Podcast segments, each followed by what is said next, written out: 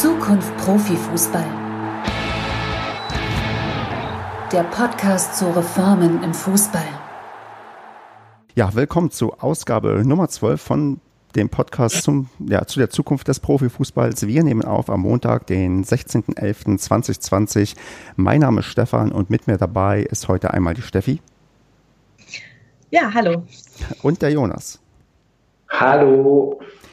Ja, ein ähm, schön schnelles Hallo reicht natürlich nicht aus, um sich hier vorzustellen, denn ihr müsst vielleicht mal erstmal so ein bisschen sagen, wer ihr seid, was ihr macht und ja, dann erzähle ich vielleicht auch über was wir heute reden. Ähm, Steffi, fang einfach mal an, ähm, sag mal so ein bisschen was zu dir und deiner Person und was du auch mit dem Thema Fußball zu tun hast. Ja, ähm, ich bin Steffi Moldenhauer, ich bin wissenschaftliche Mitarbeiterin ähm, in der politischen Soziologie an der Bergischen Universität Wuppertal. Ich habe ähm, in der Saison 2013, 2014 mit meiner Kollegin Judith von der Heide von der Universität Osnabrück angefangen, ähm, ja, so ein kleines Forschungsprojekt zu initiieren. Das hieß Mehr Fußball, weniger Drama. Das war in einer Zeit, wo ähm, gefühlt unglaublich viel Drama um den Fußball gemacht wurde und weniger Augenmerk auf dem Fußball lag. Und seit ungefähr drei Jahren forsche ich zu dem Thema Kollision sozialer Welten, heißt das. Das heißt, wir schauen uns an, welche Konfliktdynamiken gibt es im Fußball, wer ist daran beteiligt, in welcher Form und ähm, viel wichtiger noch, ähm, welche Aushandlungsprozesse können wir feststellen, wenn es so um strittige Themen geht. Und ja, das ist, glaube ich, auch der Grund, warum ich hier bin. Genau, denn äh, ich würde dich jetzt einfach mal als ähm, Fanforscherin ähm, bezeichnen, wenn man das so sagen kann. Mhm. Und ähm, da hätte ich gleich eine, also willst du, oder willst du das korrigieren? Willst, willst, du das ein bisschen konkreter sagen? Weil ich, meine Frage wäre nämlich, ob das so, ob das einzigartig ist oder ob es viele Leute gibt, die sich äh, mit diesen Thematiken in Deutschland auseinandersetzen. Ähm, ja, ich würde mich nicht mehr als reine Fanforscherin bezeichnen. Mhm. Wir sind sicherlich in dem Feld gestartet ähm, und haben die soziale Welt von Fußballfans erforscht, aber eben mit Blick auf, äh, wie viele unterschiedliche Akteurinnen und Akteure eigentlich an ähm, bestimmten Dynamiken im Fußball beteiligt sind, würde ich mich gar nicht mehr nur in dem Fanforschungsbereich verorten, sondern tatsächlich mit Blick darauf, ähm, ja, wer gehört alles dazu und ähm, äh, wer ist an diesen Dynamiken beteiligt. Okay, quasi das größere Ganze im Blick und nicht nur auf den, ja. ähm, auf den einen, wie man immer so sagt, Stakeholder oder wie es Oliver Bierhoff sagen würde, fokussiert, sondern auf alle, die beteiligt sind. Genau. Super. Dann, genau, dann noch die Frage, genau, gibt es noch mehr Leute von euch, die das oder die in, in diesem Gebiet erforschen? Weil ich habe da tatsächlich gar keinen Überblick, ob das so was Einzigartiges ist, dass man ähm, an einer Universität oder an ja, einer Forschung quasi auf ähm, diese Themengebiete schaut. Ähm, hast du da irgendwie, ja, kannst du da irgendwie Zahlen nennen, wie viele Leute sich damit in Deutschland auch auseinandersetzen?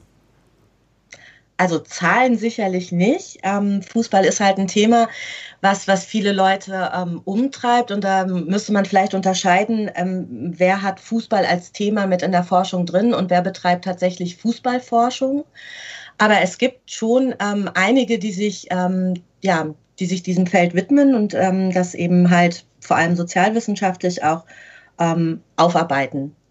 Aber so genaue Zahlen kann man da nicht nennen, nein. Kein Problem. Das ist aber eine sehr kleine Forschung. Ne? Also das muss man schon sagen. Das ist nicht so ein großer Forschungsstrang ähm, wie vielleicht Themen wie Gewalt oder mhm. ähm, sowas. Super. Dann, ähm, Jonas, würde ich sagen, stell du dich mal vor.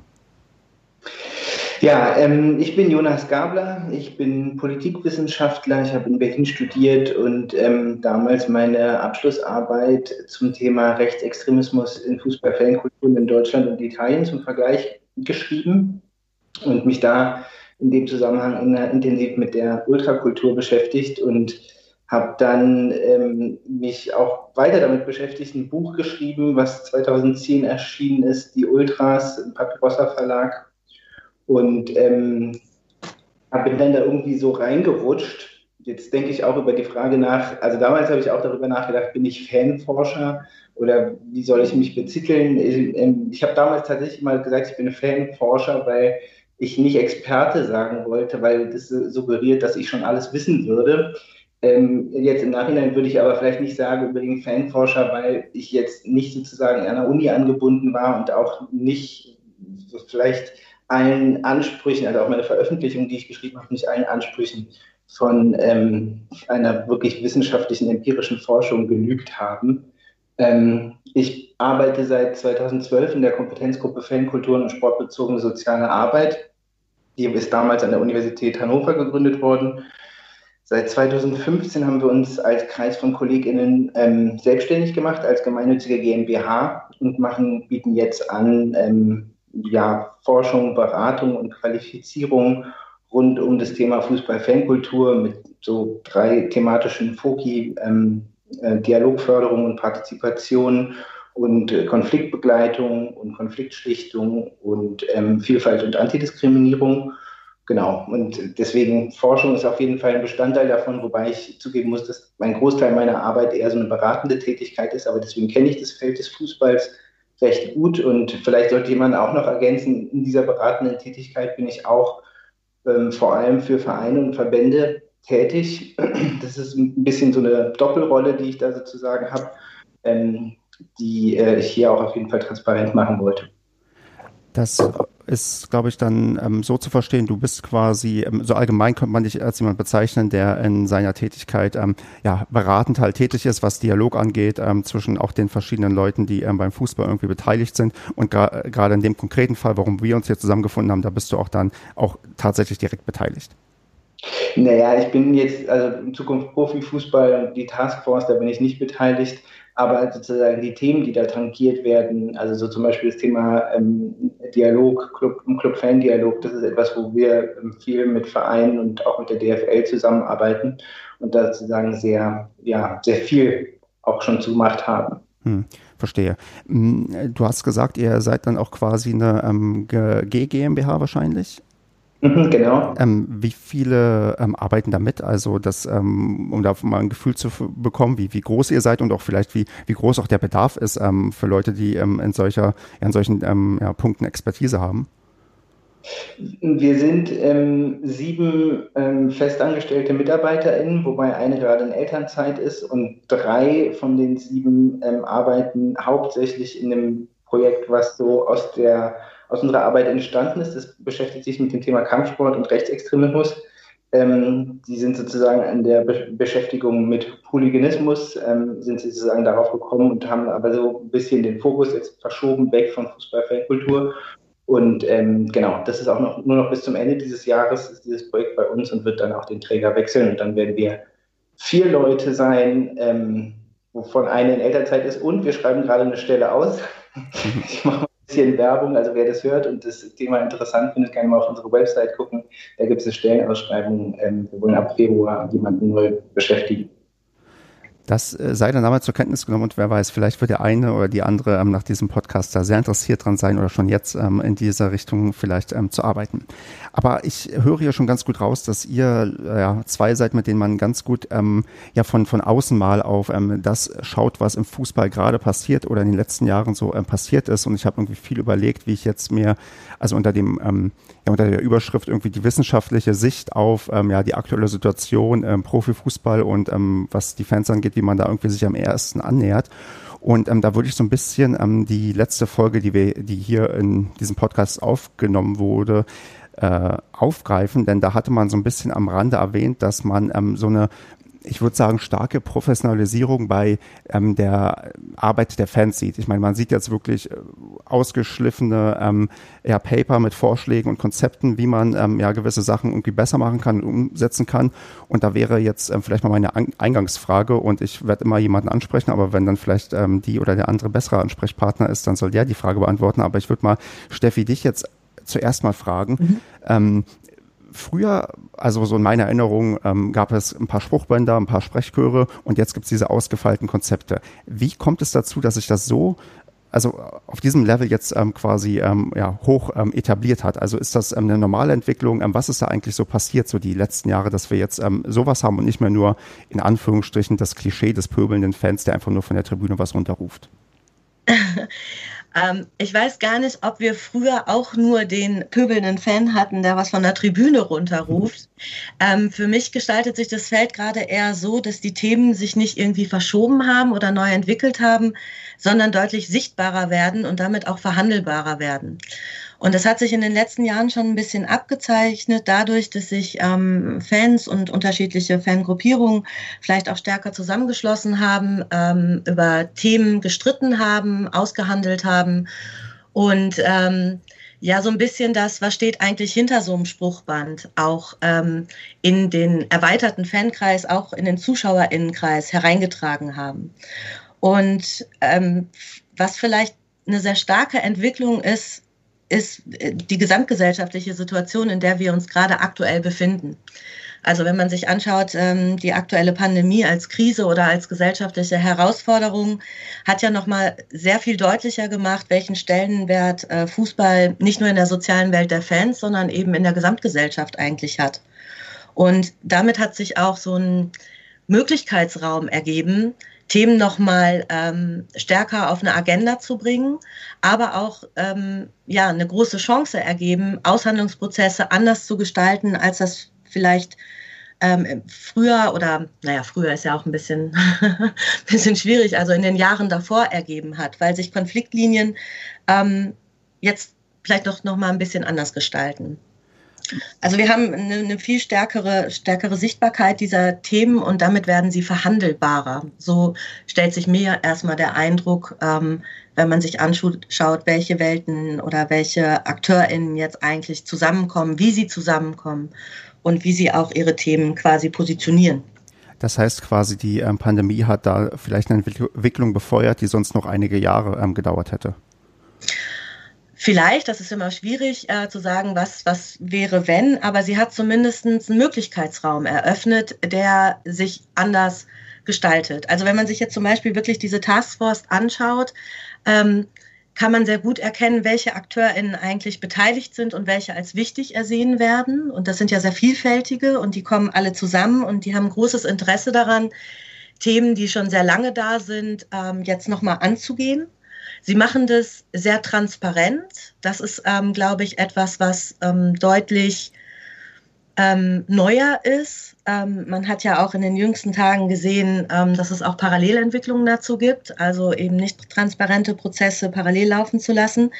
Ähm, nichtsdestotrotz ist die Taskforce wenn man die mal als Beispiel jetzt nimmt, ein sehr gutes Beispiel dafür, wie wir auch den Blick in unserem Projekt auf, auf dieses Feld werfen. Ne? Also es gibt eben Aushandlungsprozesse innerhalb von, von Akteurinnen und da findet diese Auseinandersetzung in der sozialen Welt der Fans, aber auch in den anderen schon sehr lange ähm, statt über dieselben Themen. Und hier haben wir jetzt eben die echte Chance zu sehen, ähm, ja, dass so eine, so eine Ordnung ähm, neu ausgehandelt werden kann und auch muss. Das ist ähm, definitiv richtig, dass da ähm, auch was gemacht werden muss. Das ist auch so mein Gefühl, weil ähm, tatsächlich die letzten ähm, Wochen und Monate uns vor Augen geführt haben, dass dann vielleicht auch mehr am Argen liegt, als man das vielleicht ähm, bisher ja ähm, ja bisher ähm, ja bisher irgendwie erwartet oder bisher gesehen hat. Ähm, du hast ähm, eine Sache möchte ich noch so ein bisschen aufgreifen und zwar aufgreifen und zwar die die innere Auseinandersetzung, die die ähm, ja Fans untereinander und mit sich haben. Mhm ich kenne das ja auch als jemand, der ähm, viel im Stadion ist und auch viele verschiedene Fangruppierungen ähm, von den Leuten was mitbekommt und kennt. Wie, wie gelingt das denn, dass man sich erstmal da einig wird? Weil gefühlt da sind ja schon die, die, die einfachsten Fragen irgendwie äh, sehr emotional quasi aufgeladen. Ich meine, sei, man, man kann bei Pyrotechnik anfangen, da gibt es sofort irgendwie sofort verhärtete ähm, Fronten und dann ähm, gibt es ähm, andere Fragen, die bezüglich, keine Ahnung, ähm, mehr Sitzplätze, mehr Stehplätze, die dann ähm, auch noch sehr differenziert ähm, zu beantworten sind. Wie kommt es denn, dass gerade verschiedene Fangruppierungen es dann doch irgendwie schaffen, sich auf irgendwas zu einigen? Also dass man auch wirklich mit ähm, vollständiger Stimme reden kann und nicht immer wie ähm, sonst dann gesagt wird, hier, das sind ja nur ein paar Leute, die ähm, die und die Forderungen haben, die repräsentieren ja gar nicht die Mehrheit der Leute, die bei uns überhaupt ähm, den Fußball verfolgen. Mhm. Ähm, tatsächlich über Aushandlungsprozesse und das heißt viel Kommunikation, viel Streiten, aber auch ähm, der, der Wille, ähm, die Gemeinsamkeit zu finden und da Konfrontationslinien vielleicht auch mal zurückzustellen. Das ist sicherlich auch vereinsabhängig oder, oder äh, Fanszenen, Fangruppierungen abhängig.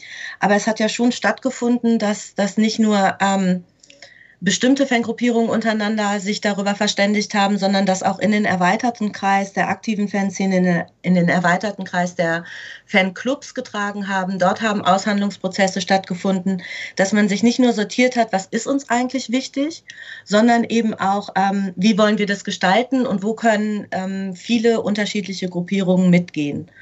Und äh, also ich glaube, was deutlich geworden ist, ist, dass alle Fans dieselben Themen umtreiben. Das, das war vielleicht vorher gar nicht so deutlich, weil vielen ähm, das auch selbstverständlich war und dass das nicht extra kommuniziert werden musste. Und in den letzten, ich sag mal so zwei, drei Jahren wurde halt sehr klar, ähm, wir haben gemeinsame Themen. Und dann ist Pyrotechnik vielleicht ein Thema, wo wir nicht so auf den gemeinsamen Nenner kommen. Aber wenn es um andere Fragen der gesellschaftlichen Verantwortung geht oder auch, ähm, wie wir Fußball als Publikumssport fassen, dann haben wir definitiv gleiche Themen, ähm, gleiche Ansatzpunkte und suchen jetzt nach Ideen und nach ähm, Vorschlägen. So war der Eindruck, der sich für mich ergeben hat, wenn man ähm, auf die soziale Welt ähm, der Fans geguckt hat. Mhm. Ähm, du, Jonas, als ich mal sagen Praktiker, der da vielleicht ähm, noch mal ein bisschen näher dran ist, weil du auch aktiv ähm, berätst, ist das auch dein Eindruck, den du bekommen hast in den letzten Jahren, dass da ja mehr, ähm, sagen wir mal, Einigkeit ist, ähm, über gewisse Themen erstmal zu reden, vielleicht die, also die kritischeren Themen auszuklammern und dann entsprechend mit dem Verein auch mit, ja, mit Gewicht irgendwie in den Dialog zu kommen? Oder hast du da vielleicht jetzt auch ganz andere Eindrücke und Erfahrungen und ähm, magst da mal ein bisschen drüber erzählen? Hm. Also ich würde zum, zunächst mal noch sagen, was ich, was ich schon für eine Veränderung wahrnehme. Ich nehme schon in den letzten Jahren, das ist jetzt nicht ein Phänomen von, äh, von diesem Jahr, sondern von den letzten 10 bis 15 Jahren, ähm, oder auch schon davor war, dass es einen Lernprozess gibt. Also äh, ich weiß nicht, vor 30, vor 40 Jahren gab es äh, sozusagen nicht den, den Wunsch von Fans ähm, mitzureden, mitzubestimmen, mitzugestalten. Das hat sich in, vor allem in den 90er Jahren herausgestellt ähm, mit dem Entstehen der sogenannten kritischen Fanszene, die stark getragen wurde, auch so von der, von der Fanzine-Szene. Damals gab es auch schon große Proteste zum Erhalt äh, zum Beispiel der Stehplätze. Ähm, aber ähm, sozusagen, was in, der, in den Folgejahren passiert ist, ist einfach ein Lernprozess, dass sozusagen nachfolgende Fangenerationen immer auf dem Wissen der vorherigen Fangenerationen auch aufbauen konnte, deren ähm, auch deren Deutung des Fußballs oder deren Sichtweise auf den Fußball übernommen haben, sozusagen die kritische Begleitung zum Beispiel der Entwicklung von Kommerzialisierung. Und insofern, da stimme, ich auf jeden Fall auch mit Stefanie ähm, über oder Stefanie über, überein, dass diese, dass diese Themen immer schon bestanden haben. Ich würde aber auch sagen, dass in den letzten 20 Jahren ähm, diese ähm, Kritik am deutlichsten oder der Protest auch am deutlichsten formuliert wurde eben von der, von der Ultraszene und dass die in den letzten zehn Jahren, 10 bis 15 Jahren thematisch teilweise schon Schwerpunkte gelegt haben, die weniger konsensfähig waren. Also ähm, das Thema Pyrotechnik hatten wir schon, ein anderes Thema wäre vielleicht das Thema Stadionverbote.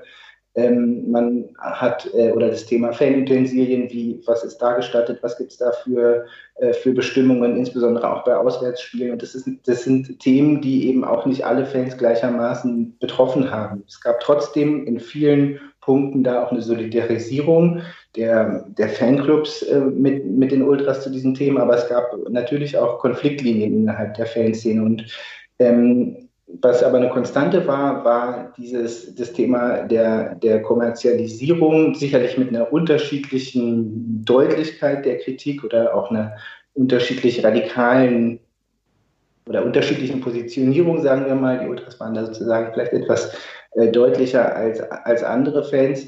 Aber ähm, jetzt mit der Pandemie ist es eben, ist dieses Thema sehr stark in den Vordergrund gerückt, sozusagen auch in die, in die Feuilletons äh, der, der Zeitungen gerückt. Und ähm, die Gesellschaft insgesamt ist sozusagen auf dieses Thema deutlich aufmerksam geworden. Und da stimme ich auch mit Stefanie überein, dass dadurch sozusagen dieser Möglichkeitsraum äh, entstanden ist und ähm, diese anderen Themen, die vielleicht von den Ultras vorher vor, vor allem auch thematisiert wurden, erstmal in den Hintergrund gerückt sind. Stadionverbote sind im Moment nicht so relevant, weil so irgendwie alle Stadionverbot haben. Also ein bisschen flapsig formuliert. Und ähm, damit ist jetzt sozusagen das Thema ähm, Kommerzialisierung und Ökonomisierung des Fußballs, Eventisierung des Fußballs, welche Rolle spielen Fans, welche Rolle spielen ähm, die TV-Anstalten, welche Rolle spielen Sponsoren ähm, im Verhältnis zueinander, spielt eine größere Rolle. Und ähm, da gab es, glaube ich, tatsächlich auch schon immer auch eine größere Einigkeit drüber. Ich glaube, dass es auch nach wie vor da einzelne Themen oder wie man es konkret macht, ist sozusagen das durchaus auch immer noch kontrovers ähm, diskutiert würde, aber in der Gegenposition zu dem, wie der Fußball sich generell entwickelt, ist man sich dann doch relativ einig, dass man, dass es so, wie es im Moment läuft, nicht weitergehen soll. Ähm, hatte man da, ähm, Jonas, vielleicht in den letzten Jahren die ähm, ähm böse Chance, ähm, das so zu drehen, als sagen wir mal von Seiten jetzt der ähm, Vereine, dass man die Kommerzialisierung weiter vorantreibt und seine Fans in der Form austauscht, dass man, sagen wir mal, unkritischere Kunden hat, wie man es dann vielleicht oft so sagt, dass man dieses Problem heute vielleicht gar nicht so sehr hätte mit Kritik seitens der, der Fans, also dass es vielleicht auch wie in anderen Sportarten tatsächlich ja die e Eventisierung hätte klappen können. Siehst du da irgendwie so retroperspektiven Szenario, dass das auch hätte vielleicht heute gar nicht mehr dazu ähm, kommen können, dass wir überhaupt noch drüber diskutieren? Also war es schon mal quasi ja kurz vor knapp irgendwie komplett in die falsche Richtung abzubiegen? Ähm, ich, äh, ich glaube, dass die Entwicklung, dass eine solche Entwicklung auf jeden Fall äh, Zeit braucht, weil die ähm, in der Fußballkultur in Deutschland sozusagen mehr als auch in anderen Ländern die Idee so der Mitbestimmung und der Mitgestaltung, weil es eben ein Vereins, ähm, vereinsbasiertes System ist, was ja in, in, den meisten Ländern der Welt, in ganz wenigen, Deutschland ist eine ganz große Ausnahme, nicht der Fall ist. Ähm, dass das sozusagen eine, eine, große Rolle spielt und dass man das nicht so schnell hätte umkehren können. Und äh, ich bin mir, äh, so weil du gesagt hast, retrospektiv, äh, ich bin mir nicht sicher, ob das nicht auch immer noch ähm, passieren kann. Also ähm, gut, jetzt die, diese, äh, je nachdem, wie sozusagen auch diese, dieser Prozess sich jetzt weiterentwickelt und um die Taskforce und wie der Fußball sich weiterentwickelt. Ähm, aber diese Gefahr steht aus meiner Sicht immer noch im Raum, dass Menschen sich entfremden vom Fußball, von dem Fußball, so wie er sich entwickelt. Und ähm, ich bin mir nicht sicher, ob diese Lücke, die dann dadurch einfach entstehen würde, wenn Leute einfach weggehen, nicht einfach auch von anderen Leuten, die mit einem anderen Fußball, mit einem noch stärker kommerzialisierten Fußball, mit einem Fußball als äh, Unterhaltungsprodukt ähm, nicht auch einfach aufgefüllt werden könnte. Haben wir da vielleicht sogar eine Gefahr, die wir dann sogar ähm, durch die Pandemie haben? Weil ich merke das bei mir ja auch. Ich bin jetzt schon seit, ja, ich glaube, zehn Monaten nicht mehr im Stadion gewesen. Merke auch, dass ich neue äh, Beschäftigungen finde. Ich meine, ich mache ja nette Podcasts und mache noch irgendwie andere Sachen dann am Wochenende vielleicht. Aber ich merke schon, okay, so äh, also das fehlt mir jetzt gar nicht so sehr am Anfang schon, wie es mir vielleicht ähm, vorher mal gefehlt hat. Und dass dann die Pandemie tatsächlich sogar ähm, ja eine Gefahr ist, dass Leute wirklich dann ja quasi ausgewechselt werden, weil sie halt merken, okay, nee, eigentlich brauche ich es jetzt nicht mehr. Und wenn dann vielleicht auch bei der Taskforce gar nicht genug dabei herumkommt, dann ähm, habe ich sowieso keinen Bock mehr. Also es, siehst du das wirklich auch jetzt vielleicht sogar als das, sagen wir mal, pessimistische Szenario, dass man jetzt nicht die Chance nutzt, sich über den Fußball Gedanken zu machen, sondern dass man eher anderseitig die Chance ergreift, jetzt die, sagen wir mal, missliebigen Leute ähm, ähm, nebenbei mal loszuwerden, weil die einfach keine Lust mehr haben und merken, dass es auch andere schöne Sachen gibt, die man am Wochenende machen kann? Also ich sehe zumindest, also ich sehe eine große Gefahr, dass wir, wenn, nehmen wir an, es gibt einen, Moment, einen Tag X, an dem tatsächlich ähm, die Stadien für jedermann frei sind, die Pandemielage sozusagen so vorbei ist, dass die Leute auch keine persönlichen Befürchtungen mehr haben, keine Sorgen um ihre Gesundheit. Ich bin trotzdem ziemlich sicher, dass es dann zu einer Delle bei den ZuschauerInnenzahlen kommt. Einfach deswegen, weil es ist ja eine ganz normale Entwicklung, äh, dass Leute sich dem Fußball abwenden, weil sich in ihrem Leben etwas verändert, weil sie umziehen, weil sie vielleicht äh, Kinder haben oder einfach äh, oder Menschen versorgen müssen. Also andere Dinge einfach in den Vordergrund rücken. Und in der Vergangenheit war es immer so, dass zugleich halt Leute auch ins Stadion gegangen sind, angefixt wurden und die dann sozusagen den Platz eingenommen haben. Was wir jetzt erleben werden, ist, dass Leute aus den verschiedensten Gründen und nicht unbedingt nur wegen der Entfremdung, aber vielleicht auch wegen der Entfremdung dem Fußball den Rücken zu kehren und der Fußball überhaupt nicht die Möglichkeit, sozusagen neue Stadionfans zu, zu generieren. Deswegen wird es so oder so eine, eine Delle geben. Ich bin mir immer nicht so sicher, also ich, ich bin etwas vorsichtig dabei zu sagen, dass dahinter so ein, so, eine, so ein Programm steht oder sozusagen eine Agenda, die missliebigen Leute loszuwerden, sondern es ist einfach äh, eine Entwicklung, ähm, die der Fußball nimmt und äh, sozusagen ein Selbstverständnis, was der Fußball auch hat und, und auch hatte. Ich glaube, dass der Fußball mittlerweile eben ein Unterhaltungsprodukt ist. Die Fußballvereine, die Fußballverbände ähm, stehen für eine Unterhaltungsindustrie, eine bedeutende Unterhaltungsindustrie und ähm, ähm, sie wissen einerseits, dass sie auf diese, diese besondere, sozusagen das ein Merkmal ihres Produkts auch eine besondere Bindung zu ihren Fans ist und dieses besondere Engagement, das ist, glaube ich, in Deutschland stärker ausgeprägt und dieses Bewusstsein ist auch stärker ausgeprägt bei den Verbänden und Vereinen als in anderen Ländern. Aber trotzdem kann man natürlich auch eine, eine ganz endlich, gänzlich andere äh, Strategie fahren und sagen, mir ist eigentlich egal, wer da ins Stadion kommt. Hauptsache, ich verkaufe die Tickets, Hauptsache, die Abos von den äh, TV-Anstalten werden gebucht, die Spiele werden verfolgt. Ähm, es, es, braucht diese Fankultur nicht geben. Und das ist, ähm, da geht es nicht unbedingt um missliebige Leute loszuwerden, sondern es geht, glaube ich, einfach darum, was ist das vielversprechendste ähm, Vermarktungsprinzip.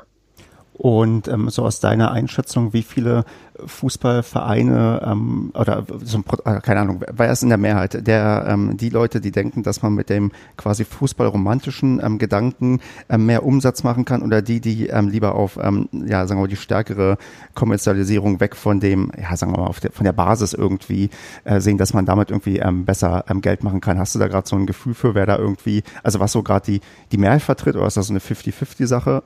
Was meinst du? Ich äh, würde die gar nicht so, ich glaube, es gibt viel Grau mhm. dazwischen. Mhm. Also die so sagen, ja, so ein bisschen brauchen wir das schon und darauf wollen wir auch nicht verzichten. Wir brauchen die Fankultur und die ganze Fußballkultur drumherum. Es gibt sicherlich irgendwie idealtypisch äh, auf der einen Seite ähm, RB, RB Leipzig, die, ähm, die ja sozusagen auch nicht aus so einer Tradition entstanden sind, sondern die ganz bewusst sozusagen als äh, ein ein Unternehmen sind, die ein Fußballprodukt herstellen, auch um eine Sichtbarkeit ihres äh, Mutterunternehmens sozusagen zu, zu vergrößern. Ähm, und es gibt natürlich idealtypisch auf der anderen Seite auch andere Vereine, die in den letzten Jahren aus meiner Sicht erkannt haben, dass das sozusagen ihr Unique Selling Point ist, ihr, ihr Markenkern ist eben die Möglichkeit von Mitbestimmung und da sind sozusagen die die, die, klassischen Beispiele im Profifußball, äh, FC St. Pauli und ähm, SF Union Berlin. Und ich glaube, dass es dazwischen viele andere gibt, so umso sportlich erfolgreicher ein Verein ist und umso mehr Sichtbarkeit er hat, umso naheliegender ist es, ähm, äh, eine Strategie zu fahren, ähm, wo man einfach sagt, wir wollen möglichst viel verkaufen und da ist sozusagen das ganze Event äh, oder die, die ganze Fankultur drumherum spielt eine geringere Bedeutung. Umso kleiner der Verein ist, umso ähm, wichtiger wird eben auch Fankultur und diese besondere Bindung zu ihren Fans. Hm, verstehe.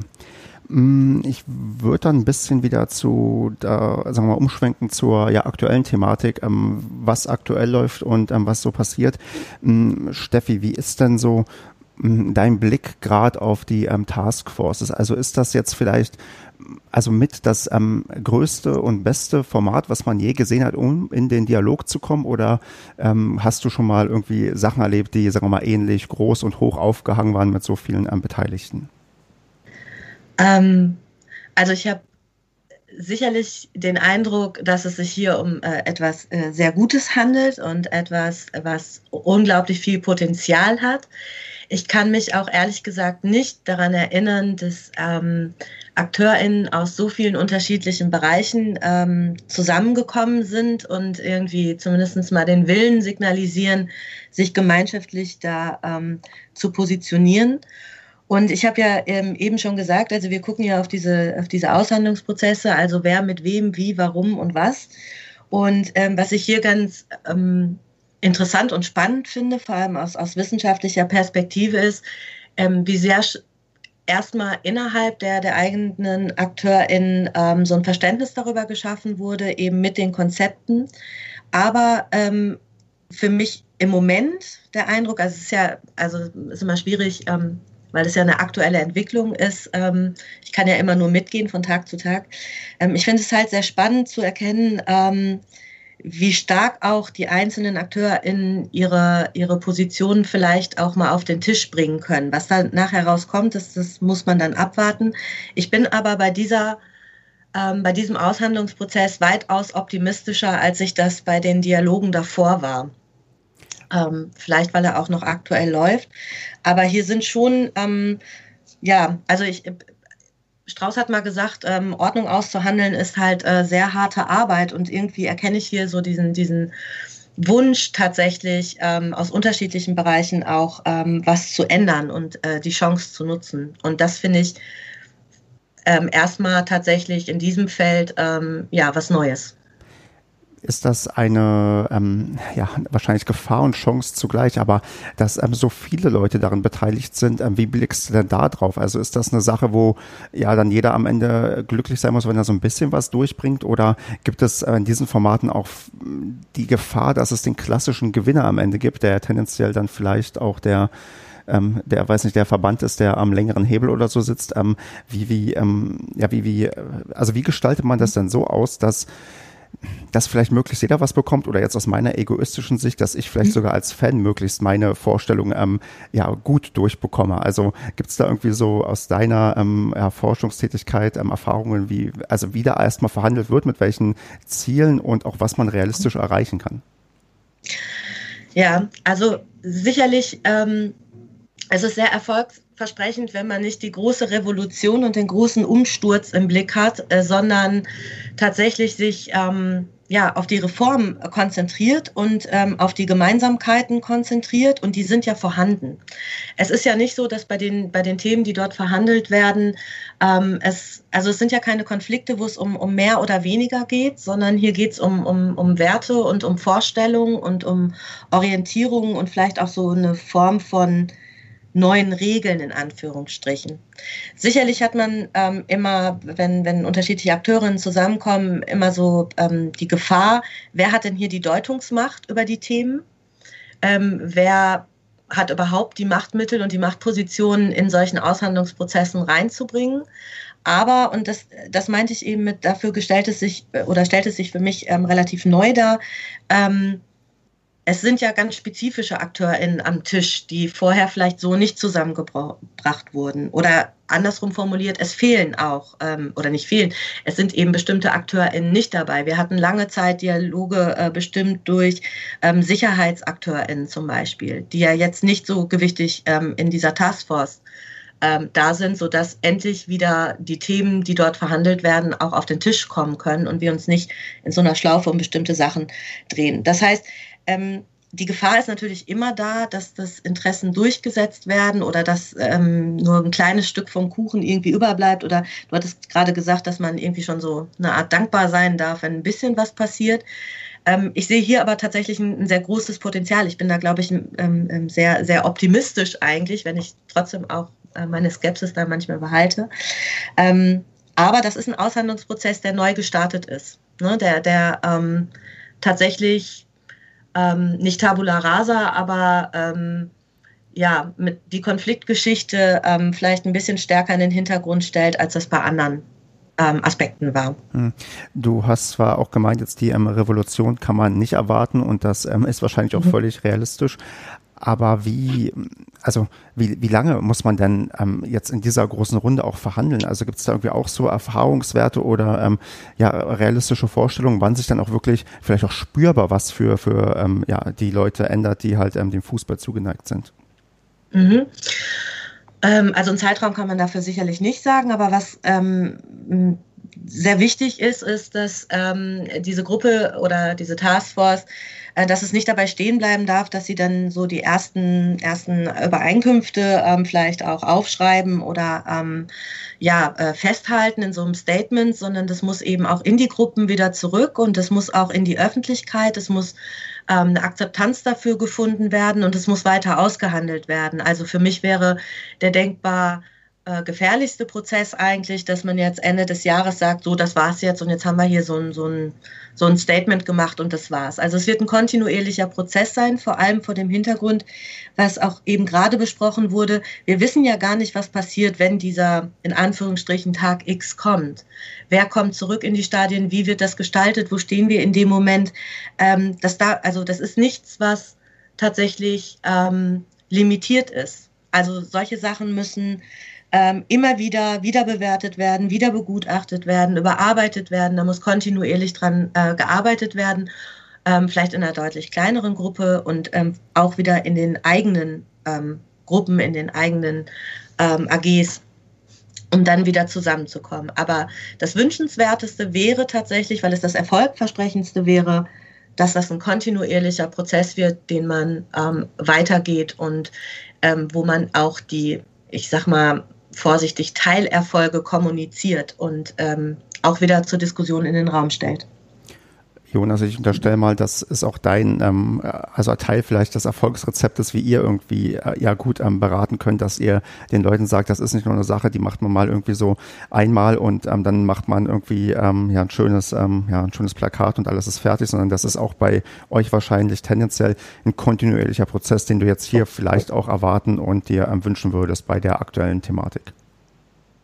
Ähm, ja, also solche Dialog- und Beteiligungsformate ähm, leben davon, dass sie über einen längeren Zeitraum gehen. Ich meine, denkbar ist natürlich irgendwie auch sowas, es gibt mal so eine äh, Experten- oder Expertinnenrunde, die Behandlungsempfehlungen erarbeitet und dann ähm, machen die, äh, die letztendlich EntscheiderInnen äh, machen dann damit das, was sie denken, aber äh, sozusagen auch im Sinne ähm, einer groß, größtmöglichen, größtmöglichen Akzeptanz wäre natürlich so ein Prozess auf jeden Fall ähm, auf jeden Fall wünschenswert oder vielleicht sogar auch erforderlich. Es ist natürlich so ein bisschen die, die Schwierigkeit abzusehen, ähm, ob auch mit personellen Veränderungen, die dann passieren, die ja auch absehbar sind, äh, zum Beispiel bei der DFL, äh, ob sozusagen die, äh, der entsprechende oder die Nachfolgerin, wahrscheinlich wird es wieder der, ähm, ob der, der Nachfolger von Christian Seifert also sozusagen das auch in der Form auch dann so fortführen will, insbesondere wenn der Leidensdruck für den Fußball nicht mehr so hoch ist, wenn sozusagen das Thema Fußball nicht mehr in den Feuilletons steht, sondern wieder nur in den Sportspalten und es sozusagen um die, äh, ja, um Erfolge und Nichterfolge der Mannschaften geht und dann die Frage kommt, wenn bei den Nichterfolgen, ja, wo kommt denn jetzt das Geld her, damit wir wieder die besten Spieler kaufen können? So, das ist aus meiner Sicht so ein bisschen die Gefahr. Ich, ich, ich muss auch sagen, ich bin, ich hatte eine gewisse Skepsis, ich habe so ein bisschen den, den Zweifel, dass am Fußball, äh, dass der Fußball etwas grundlegend, äh, dass sich sozusagen grundlegend etwas verändert. Also wir müssen uns ja auch bewusst sein, der Fußball ist ein System, es ist mittlerweile eine Unterhaltungsindustrie und wir leben in einer kapitalistischen Gesellschaft und in der ähm, gelten eben ähm, bestimmte Prinzipien und deswegen bin ich skeptisch, dass es sozusagen eine Revolution geben könnte und man jetzt zu dem Schluss kommt, der Fußball ist, ist gar wir wollen, dass der Fußball kein Geschäft mehr ist. Wir wollen nicht mehr, dass der Fußball vermarktbar ist, sondern es geht uns irgendwie um den Fußball als soziales Ereignis äh, im Stadion. Ähm, dass, äh, dass wir diese Revolution erleben, halte ich für unwahrscheinlich. Ich habe jetzt so auch nach so optimistischen Eindrücken vielleicht von Stefanie oder auch, ich habe ja auch irgendwie die, äh, die, Podcast-Folge gehört von, ähm, wo über die erste Runde berichtet wurde, die durchaus irgendwie positiv klang. Und ich glaube, dass vielleicht ist so für einige Veränderungen, ähm, die sich Fans wünschen, vielleicht auch diese Revolution überhaupt gar nicht unbedingt braucht, sondern dass sozusagen auch von den, äh, von den Akteuren, die wir immer so als, als Probleme oder, oder die Fans als Probleme sehen, nämlich die Sponsoren, die, die, die TV-Anstalten, dass von denen möglicherweise auch Druck ausgeübt wird und gesagt wird, ihr als Fußball, das Produkt Fußball in Deutschland basiert eben auch darauf und ihr müsst auch ähm, bestimmte ähm, Reformen jetzt anstoßen, um auch für uns als SponsorInnen und TV-Anstalten weiter attraktiv zu sein und ähm, müsste da sozusagen mit dem bisschen mit dem Zeitgeist gehen, der jetzt auch da erwartet wird. Das wird eben nicht aus meiner Sicht vermutlich nicht die Revolution werden, aber vielleicht gibt es die ein oder andere Reform. Die große Frage ist, werden diese Reformen oder vielleicht auch nur Reformchen ausreichen, um den hier auch engagierten Fans das Gefühl zu vermitteln, ähm, das hat sich gelohnt. Ne? Also fühlen die sich da irgendwie auch ernst genommen? Reicht es, um die befürchtete Entfremdung von vielen Leuten vom Fußball äh, abzuwenden oder, äh, oder eben nicht? Und ähm, das wird aus meiner Sicht eine spannende Frage.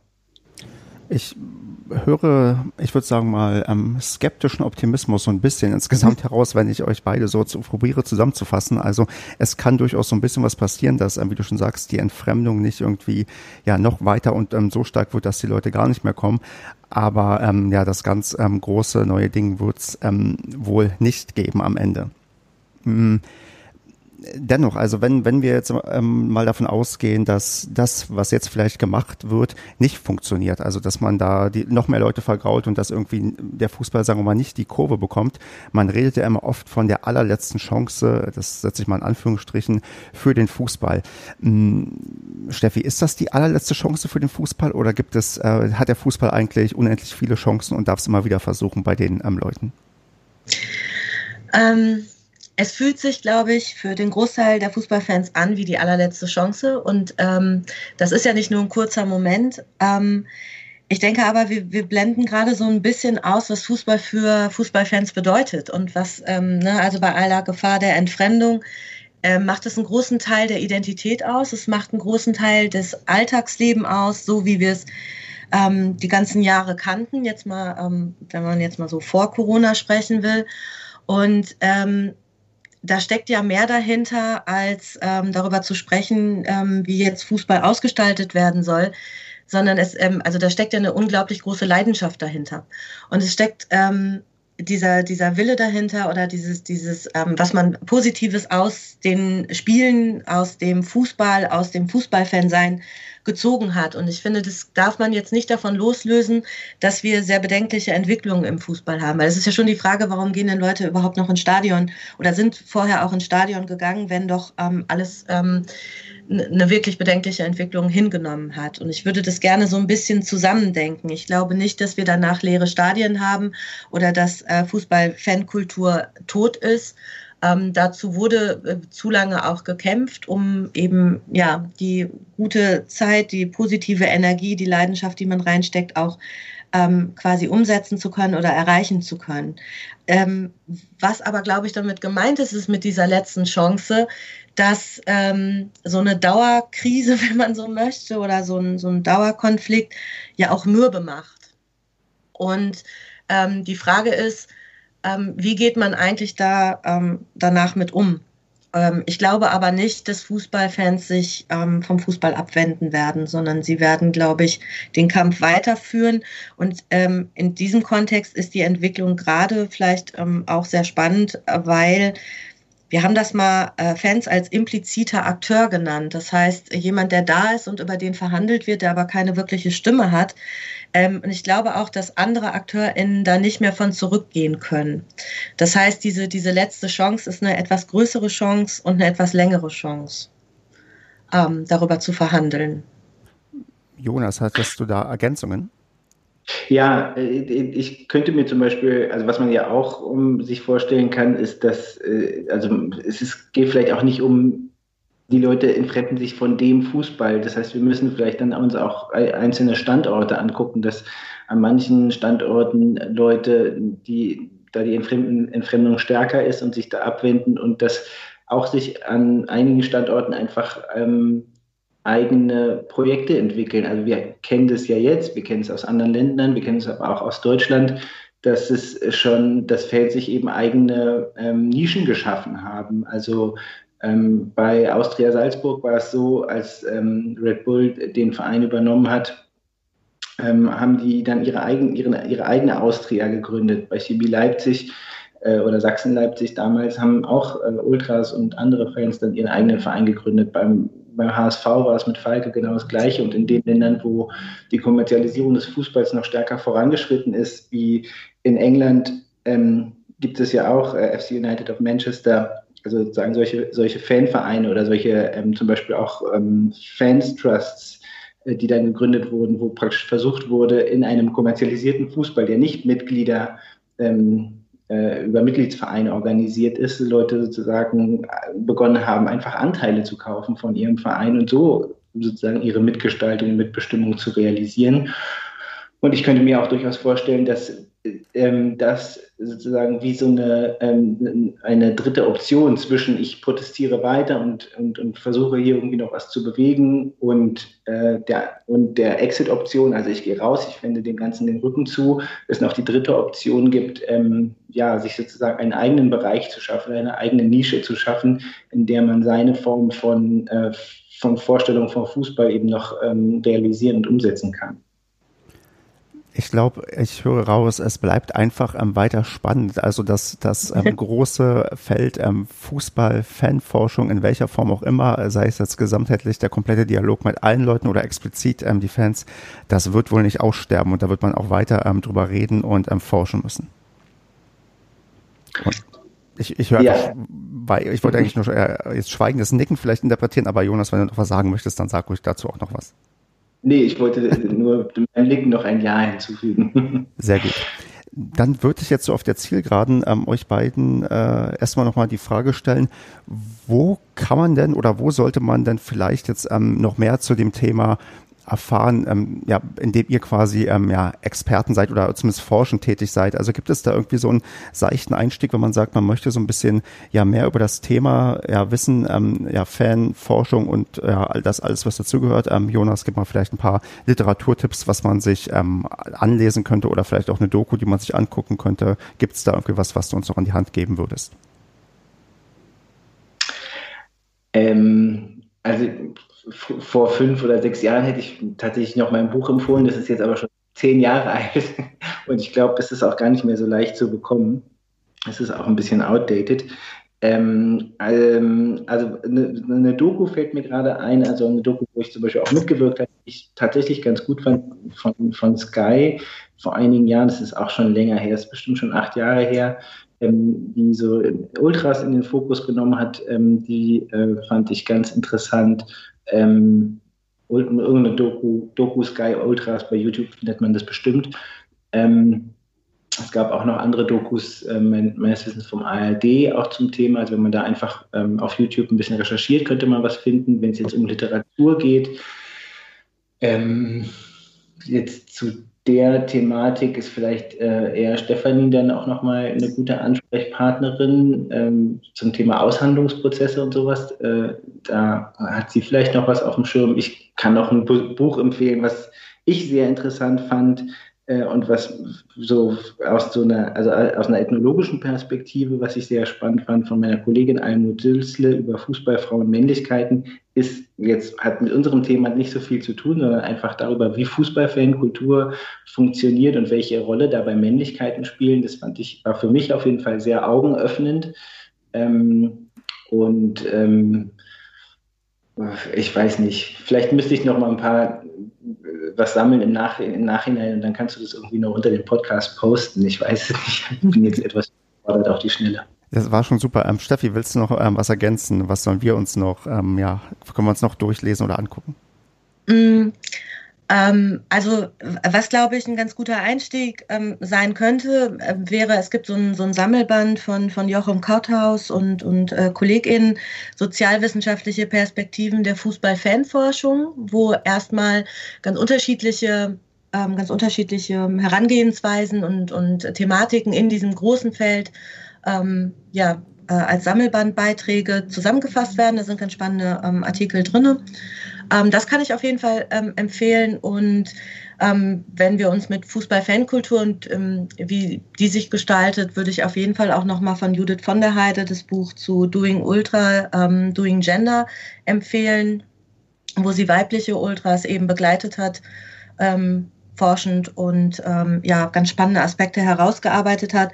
Ich würde das Buch deswegen auch nochmal empfehlen wollen, weil äh, dort nochmal gezeigt wird, sehr intensiv, wie wir eigentlich forschen. Also was wir da machen, dass wir nicht einfach nur ähm, ja, über äh, Menschen forschen, sondern uns in diesen Feldern auch bewegen und ähm, ja, das auch wissenschaftlichen Standards tatsächlich entspricht und ähm, wir nicht irgendetwas machen, sondern äh, mit einem sehr starken Forschungsinteresse auch kritische Themen uns anschauen. Okay, dann würde ich jetzt mich so langsam schon bedanken wollen. Ihr habt natürlich aber nochmal die Chance, in die große, weite Welt ähm, des Podcasts zu sagen, was ihr schon immer mal sagen wolltet. Irgendwie noch letzte Anmerkung oder wo man vielleicht euch in den sozialen Medien findet, falls das ähm, relevant für euch ist. Ähm, ja, Steffi, deine letzten Worte in dieser Aufnahme. Ja, meine letzten Worte. In den sozialen Medien findet man mich äh, äh, gar nicht so, aber man, äh, ich bin immer total happy, wenn man mich äh, per E-Mail anschreibt und ähm, mir äh, auch Feedback zu meiner Forschung gibt. Und das ist auch vielleicht was, was ich in die weite Welt äh, heraus posaunen möchte. Ähm, ich finde es immer gut, in den Dialog zu gehen und auch mal Rückmeldungen aus den, aus den ähm, Fangruppierungen zu bekommen zu der Forschung, sich darüber zu streiten, sich darüber auseinanderzusetzen. Und ähm, ich hoffe, dass diese ganzen Dialoge, wie sie sich jetzt gestalten, einfach weitergeführt werden und äh, konstruktiv weitergehen. Super. Jonas, deine letzten Worte? Ähm, ja, ich bin auf Twitter. Ich bin nicht besonders aktiv, aber ich freue mich natürlich trotzdem, wenn ihr, wenn ihr mir folgt und ich versuche auch mal da ein bisschen mehr zu posten. Ich, man findet mich, ich weiß meinen Twitter-Namen gerade gar nicht, äh, aber man findet mich einfach auch unter meinem Klarnamen ähm, Jonas Gabler. Und genau, wenn sonst auch Leute irgendwie noch Nachfragen haben, man findet meine Kontaktdaten über unsere Internetseite ähm, von der KOFAS, also kufas-ggmbh.de. Und ähm, ja, mehr bleibt mir auch nicht zu sagen, außer mich herzlich zu bedanken, dass ich hier meinen Senf dazugeben durfte. Wir danken auch alle. Ich habe dich auch schon auf Twitter gefunden, der jg-bln, was vermutlich für Berlin steht. Ich folge dir auch soeben. Und ja, damit würde ich sagen, ähm, vielen, vielen Dank, dass ihr euch beide die Zeit genommen habt. Ich fand das super, super spannend. Ähm, wie immer freuen wir uns über ja, Feedback und ähm, über Weiterempfehlungen, dass alle Leute sich das hier möglichst anhören. Am besten die ganze Podcast-Reihe hier, weil man kriegt da schon Einblicke, die man sonst vielleicht nicht so ähm, kriegt, wenn man ja nicht unbedingt die Zeit hat, sich ähm, die vielen ja, Paper durchzulesen, die jetzt irgendwie umhergeistern oder die vielen Artikel. Man hat hier vielleicht einen ganz netten, allumfassenden Überblick. Ja, und ich würde sagen, wir hoffen weiter auf das Beste für den Fußball und ja, bis zum nächsten Mal. Macht's gut, ihr zwei. Ja. Tschüss. Tschüss.